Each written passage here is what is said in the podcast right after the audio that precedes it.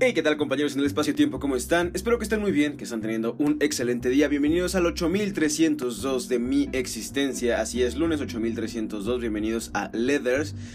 Fragmentos de 7 libros distintos de lunes a viernes. Ya saben que empezamos con 365 días para ser más culto, pero antes, brevemente, felicitarme porque hemos llegado a los 8300 días en este planeta. Hoy el 8302, el pasado sábado llegamos a los 8300. Hemos estado vivos y le hemos dado vueltas sobre su propio eje a la Tierra 8302 veces hasta hoy. En fin, pasemos directamente a 365 días para ser más cultos. Si no me equivoco, ya estamos en la semana 51. Déjenme ver si me equivoco. No, no me equivoco. Estamos en la semana 51. Vamos a leer acerca de literatura, lunes. Brown contra el Consejo Escolar. La histórica sentencia del Tribunal Supremo de 1954 en el caso de Brown contra el Consejo Escolar acabó en la segregación racial de las escuelas públicas de Estados Unidos y ayudó a poner en marcha los movimientos civiles que acabarían conquistando el respeto de todos los derechos legales de los afroamericanos. Los historiadores consideran que este caso es en el que se vio implicado el sistema educativo de Topeka, Kansas y el de otras ciudades, constituye una de las decisiones judiciales más relevantes. Antes de que se dictara sentencia, los norteamericanos negros del sur y de otras partes de Estados Unidos no podían acceder a todos los derechos de los blancos. Los niños negros no solo asistían a escuelas segregadas, sino que además debían viajar en la parte de atrás de los autobuses escolares, almorzar en comedores diferentes e incluso utilizar baños separados. Este sistema de discriminación oficial se conocía como Jim Crow. El Tribunal Supremo había mostrado su apoyo a esta segregación en el caso de Plessy contra Ferguson en, 1900, en 1896, en cuya sentencia se defendía que, siempre y cuando los edificios reservados para los negros no fueran tangiblemente inferiores, la Constitución amparaba la segregación. Los demandantes del caso Brown, sin embargo, argumentaban que el hecho de separar ya era inherentemente discriminatorio. El tribunal se puso del lado de las familias negras, contradiciendo por unanimidad la decisión de 1896. El juez Earl Warren, el responsable de la histórica sentencia dijo que en el campo de la educación pública no hay lugar para la doctrina de separados pero iguales. Esta decisión obligaba a poner en marcha la integración en todas las escuelas públicas del sur, pero se encontró con una fuerte resistencia por parte de muchas poblaciones blancas. En 1957, por ejemplo, el presidente de Dwight Eisenhower tuvo que enviar al ejército de Arkansas para proteger a los primeros nueve estudiantes negros que asistieron al Instituto Blanco de Little Rock. Por otro lado, esta sentencia también recabó un gran apoyo para los movimientos en ciernes de defensa de los derechos civiles. Después del caso Brown, líderes de la lucha por los derechos civiles de los afroamericanos como Rosa Parks y Martin Luther King organizaron con éxito campañas para eliminar las leyes de Jim Crow que todavía coleaban en el sur. El movimiento de los derechos civiles se eliminó con la promulgación de la Ley de Derechos Civiles de 1964 y la Ley de Derecho del Voto de 1965, una legislación federal firmada bajo el mandato de Lyndon Johnson que prohibía la discriminación laboral contra los negros y situaba al margen de la ley las prácticas que se habían utilizado durante generaciones en el sur para evitar que los negros votaran. Vaya, vaya, vaya, taco vaya agregué un vaya, que, feo suena con un vaya extra. Pero en fin, efectivamente, eh, un interesante caso. Este, no sé si decir que ya hemos avanzado. Bueno, ya, ya hemos avanzado bastante en el tema de la segregación, eh, por lo menos racial. Eh, aún nos faltan, creo que aún nos quedan en la sociedad estigmas de, de, de ciertas, bueno, de ciertos pensamientos acerca de otras razas otras nacionalidades que tenemos arraigadas. Sin embargo, creo que definitivamente hemos avanzado bastante. Eh, no sé, no deja de ser un tema antiguo porque de todos modos sigue habiendo segregación por diferentes eh, razones, eh, preferencias, de diferentes estilos. Y siempre es un tema que se debe de tocar con delicadeza y principalmente viendo las partes, ¿cómo se podría decir? Segregadas. Pero pues no sé, eh, da gusto saber que ya no vivimos en un lugar en el que la gente eh, por su color no puede votar o no puede ir a ciertos lugares. Eh, por otra parte, como digo, hay mucho que avanzar, pero pues enterándonos de esto también es una forma de poder este, concientizar a la gente que aún tiene ciertos estigmas sobre la, raza o diferencias de otras personas. En fin, pasemos ahora a el libro de los porqués, las verdaderas respuestas insólitas, extrañas pero indiscutibles sobre el mundo animal, los misterios científicos, las costumbres sociales y los avances tecnológicos, o eso dice la portada. Vamos a pasar a Este, estamos en la H, vamos a leer por qué crepita una hoguera. Sentarse a contemplar el fuego de una chimenea en una fría tarde pasa por, ser una de las no actividades más recomendables para el cuidado del espíritu, y lo es no solo por el reconfortante calor y por la belleza de las caprichosas formas de la llama, sino también por el característico sonido de la leña al arder. Está demostrado que ese ligero crepitar de la madera cuando se quema tiene efectos sedantes. El origen del chasquido es la unión del fuego y del agua. En efecto, al arrojar un leño al fuego, lo primero que se evapora es el agua contenida en la corteza exterior, pues es allí donde primero se notan los efectos del calor. Al evaporarse el agua, los elementos sólidos comienzan a contraerse, comprimiendo así el agua contenida en el interior de la madera. Cuando esta tensión es lo bastante fuerte, la capa exterior se raja para seguir contrayéndose, y esto produce un leve crujido. Ahora, la parte interior queda expuesta al fuego y se convierte en capa exterior y el proceso se repite. El chasquido más fuerte se produce por el agua que está tan profunda dentro de la madera que no se puede escapar, pese a haberse convertido en gas. Como el vapor de agua tiene mayor volumen que el agua líquida, aumenta la presión y cuando se produce una eh, grieta en la madera por el efecto antes descrito, este, libera, este se libera con una pequeña explosión. Wow, ahora ya sabemos por qué crepita una hoguera al momento en el que se consume el agua en el interior de los troncos húmedos, 8300, uno de los troncos en general. Eh, entonces, pues necesita, ¿cómo se puede decir? La, humedad eh, se evapora y entonces eh, la madera necesita contraerse. bueno, se sigue contrayendo por el calor y entonces crepita la misma. Vamos a pasar ahora a Humano demasiado humano de Friedrich Nietzsche. Nos quedamos en lo que no es griego en el cristianismo y ahora vamos a este, leer el 115, ser religioso con ventaja. Hay personas honradas y comerciantes íntegros a quienes la religión condecora con insignias de humanidad superior. Estos hacen bien en ser religiosos, pues la religión les embellece. Los hombres que no se ocupen en algún oficio de armas, la palabra y la pluma están comprendidas en las armas, son serviles, para tales gentes la religión cristiana es útil porque el servilismo toma entonces el aspecto de virtud y se embellece sorprendentemente. Las personas para quienes la vida diaria es una cosa vacía y monótona se hacen fácilmente religiosas. En esto son comprensibles y perdonables, pero ningún derecho les queda para reclamar la religiosidad a aquellos para quienes la vida diaria no corre vacía ni monótona. Seguimos con esta cosa de la religiosidad y Nietzsche y, justamente como...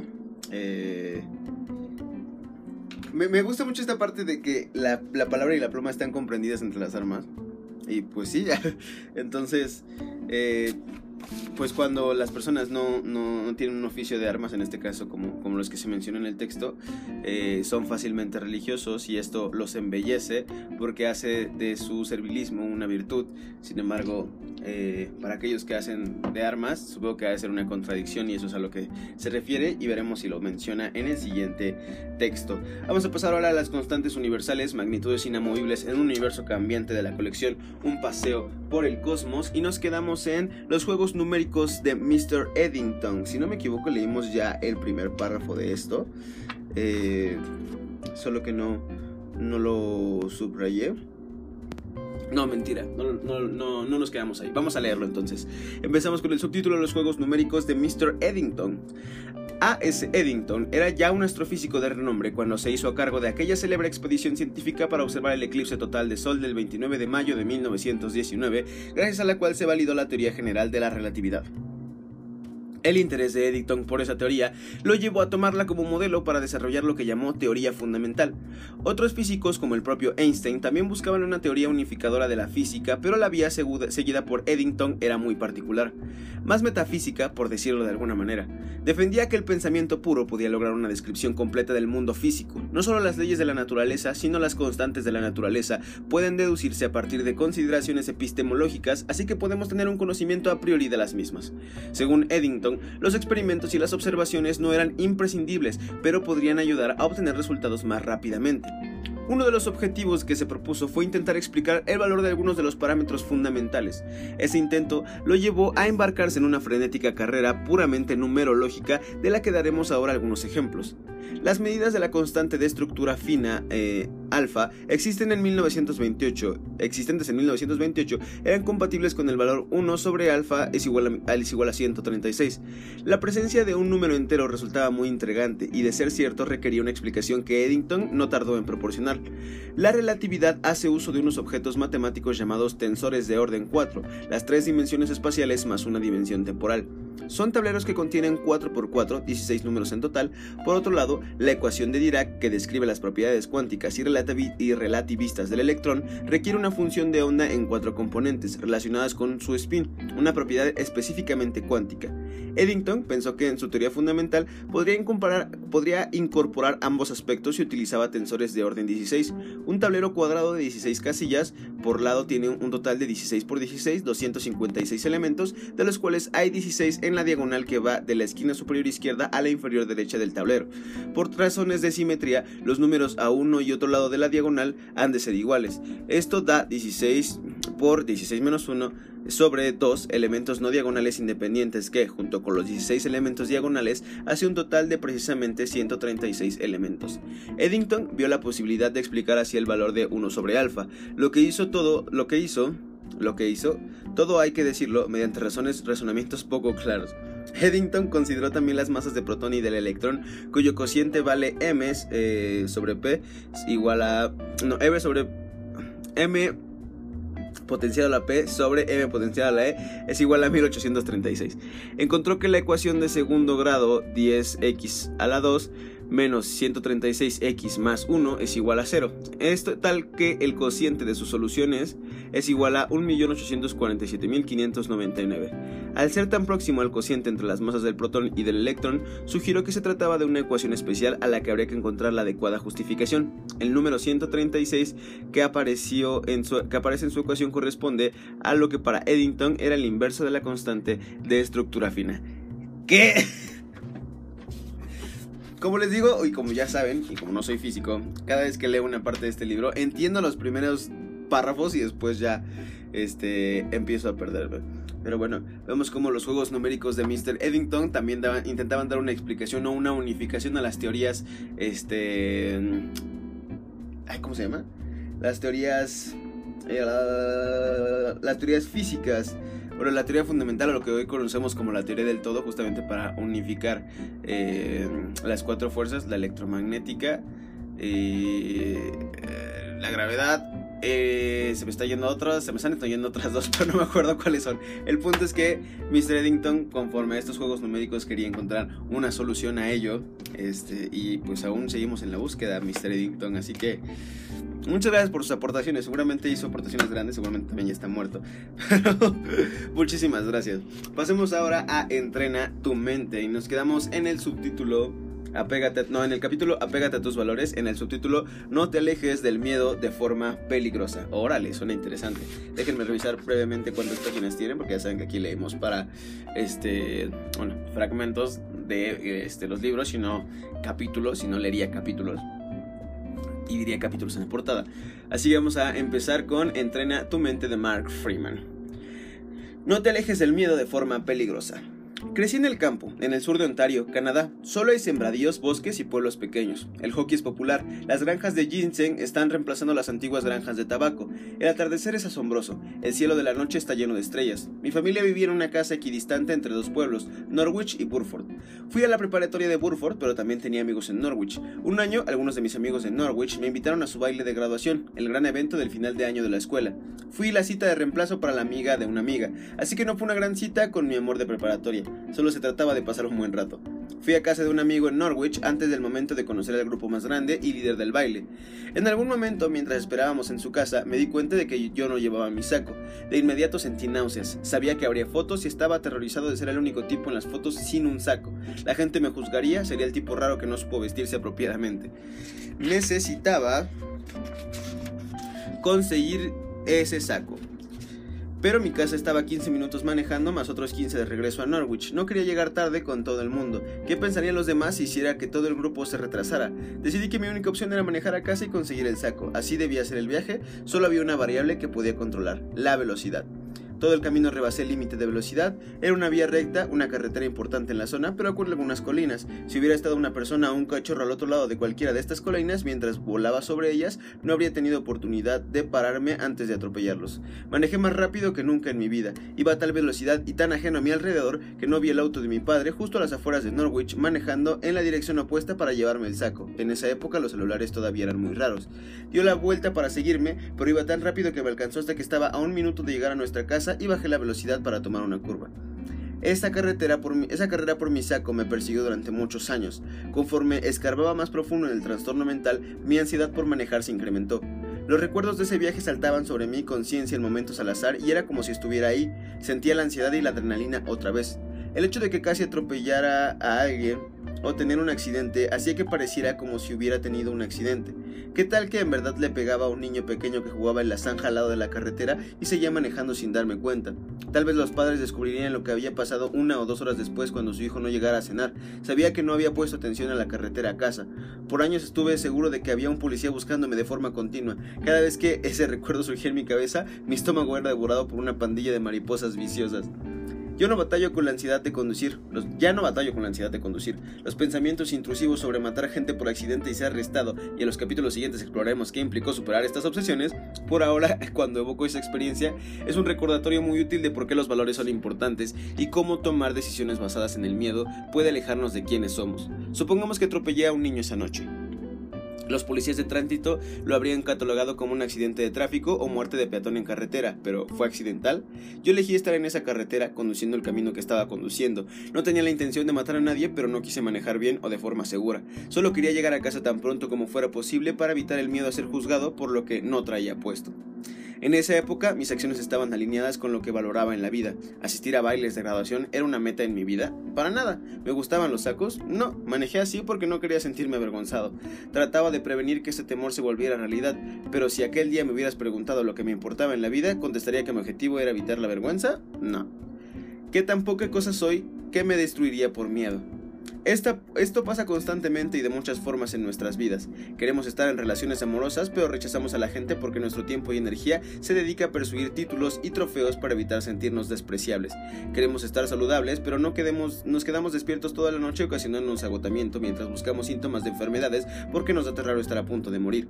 Deseamos pasar nuestras horas ayudando a los demás, pero los miedos sobre el dinero nos mantienen encerrados en empleos que odiamos, creando excusas para justificar que el daño que le causamos a otros es un mal necesario.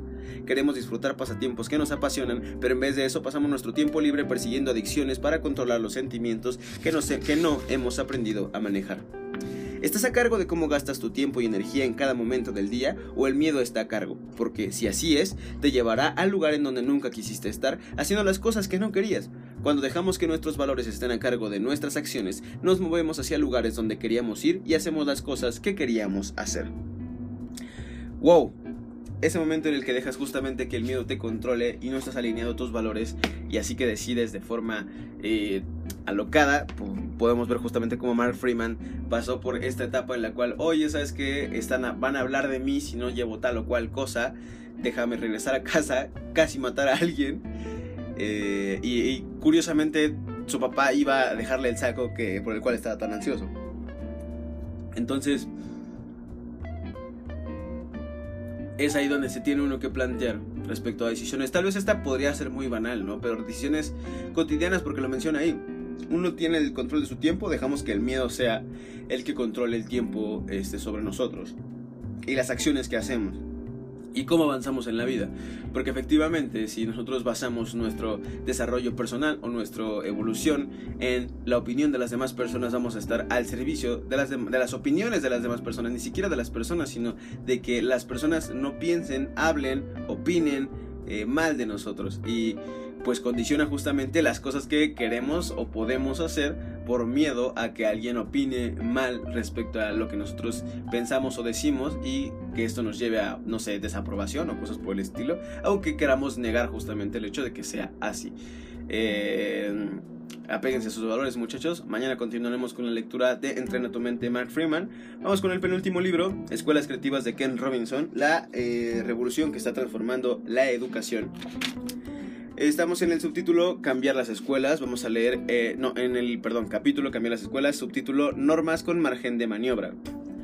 A menudo oigo comentarios como este. A nuestro distinto, a nuestro distrito le encantaría eh, atender las necesidades de todos nuestros alumnos, pero como el Estado, gobierno federal, no nos los permite, pero el Estado, gobierno federal, no nos los permite. Como ya hemos mencionado, como ya hemos mencionado, coma, casi casi ya leyendo las cosas porque me estoy yendo muy rápido.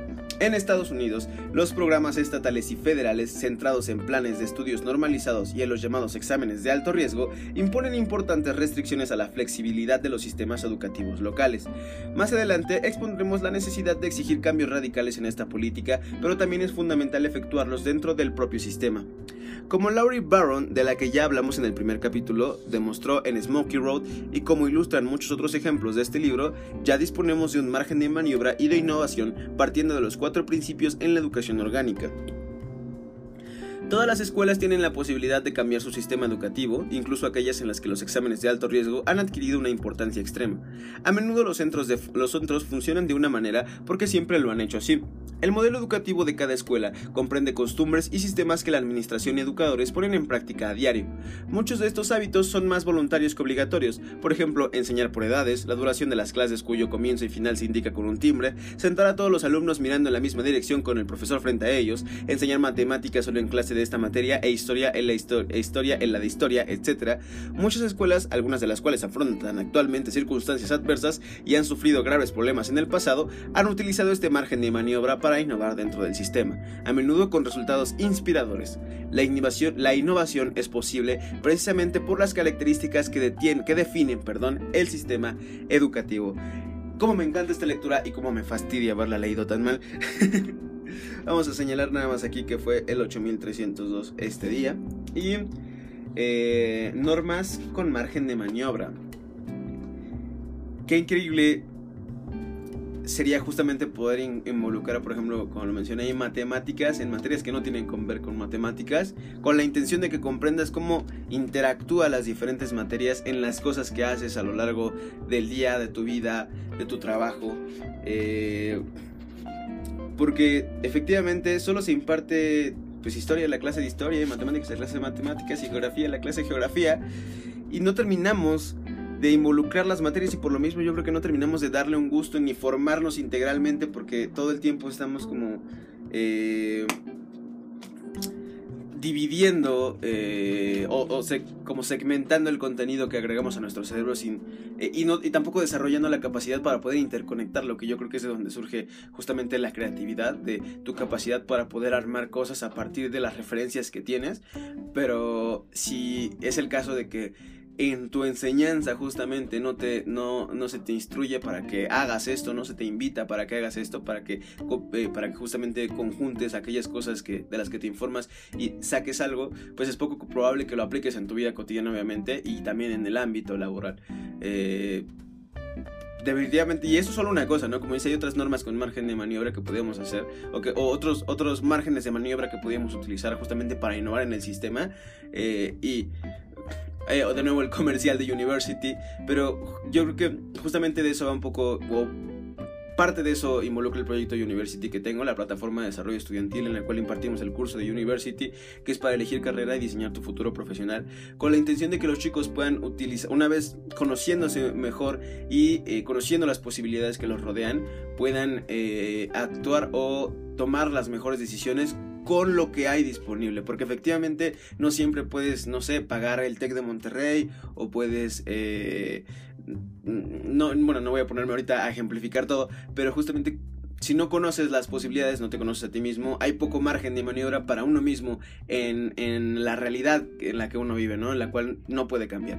Entonces, eh, o bueno, puede transformarla, pero no puedes cambiar de cuerpo, ni, ni, de, ni, de, ni de persona, ni de situación económica o social o de país de forma tan drástica. Entonces, eh, el poder darle esta herramienta a los jóvenes de, conocer cuáles son las acciones transformadoras que pueden realizar para alcanzar las metas que quieren, pues también es inspirador justamente eh, para poder innovar en este pequeño margen de, de maniobra que es, oye, pues sí, todos tenemos que hacer lo mismo en la escuela, pero si cada quien ya va con una inspiración personal y unas decisiones estratégicas personales, pues definitivamente avanzas o das un paso hacia la educación personalizada.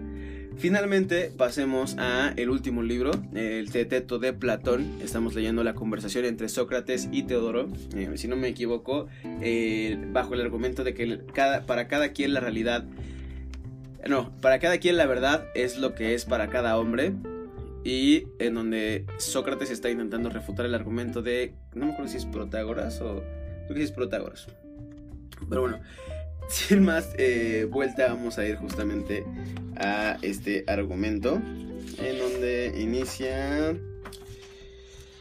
eh, Sócrates.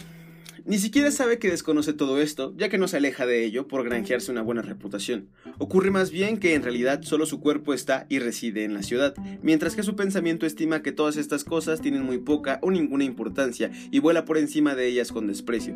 Como decía Píndaro, él se adentra en las profundidades de la Tierra y él lo mismo se interesa por su extensión cuando se dedica a la geometría que va más allá de los cielos en sus estudios astronómicos. Todo lo que investiga buscando la naturaleza entera de los seres que componen el todo sin detenerse en ninguna de las cosas que le son más próximas. ¿Por qué dices todo esto, Sócrates? Es lo mismo que se encuentra de Tales, Teodoro. Este, cuando estudiaba los astros, se cayó en un pozo al mirar hacia arriba y se dice que una sirvienta tracia ingeniosa y simpática se burlaba de él, porque quería saber las cosas del cielo, pero se olvidaba de las que tenía delante y a sus pies. La misma burla podría hacerse de todos los que dedican su vida a la filosofía.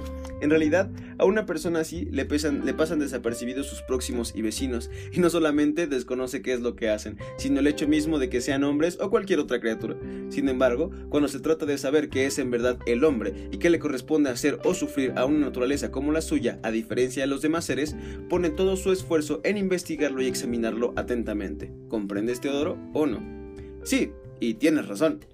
Así pues, querido amigo, como te decía al principio, cuando una persona así en sus relaciones particulares o públicas con los demás se ve obligada a hablar en el tribunal o en cualquier otra parte de las cosas que tiene a sus pies y delante de los ojos, de que reír no solo a las tracias, sino al resto del pueblo, caerá en pozos y en toda clase de dificultades debido a su inexperiencia y a su terrible torpeza de una imagen de necedad pues, en cuestión de injurias, no tiene nada en particular que censurar a nadie, ya que no sabe nada malo de nadie, al no haberse ocupado nada en ello, por tanto, se queda perplejo y hace el ridículo. Y ante los elogios y la vanagloria de los demás, no se ríe con disimulo, sino tan real y manifiestamente que parece estar loco. Efectivamente, sino tan real y manifiestamente que parece estar loco.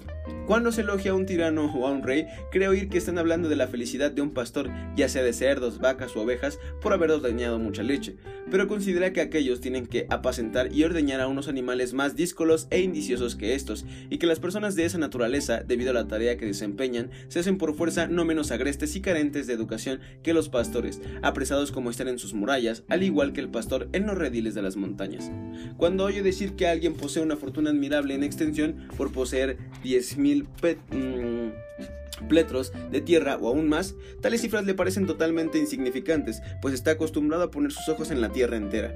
Y cuando componen himnos genealógicos de alguien que puede demostrar la existencia de siete antecesores ricos, considera que tales elogios son propios de personas obtusas y cortas de miras, que, por su falta de educación, no pueden poner sus ojos en el todo, ni darse cuenta de que cualquiera tiene miles de antecesores y progenitores, ni que ni de que entre ellos los ricos y pobres se cuentan por muchos miles, así como los reyes y esclavos o los extranjeros y griegos.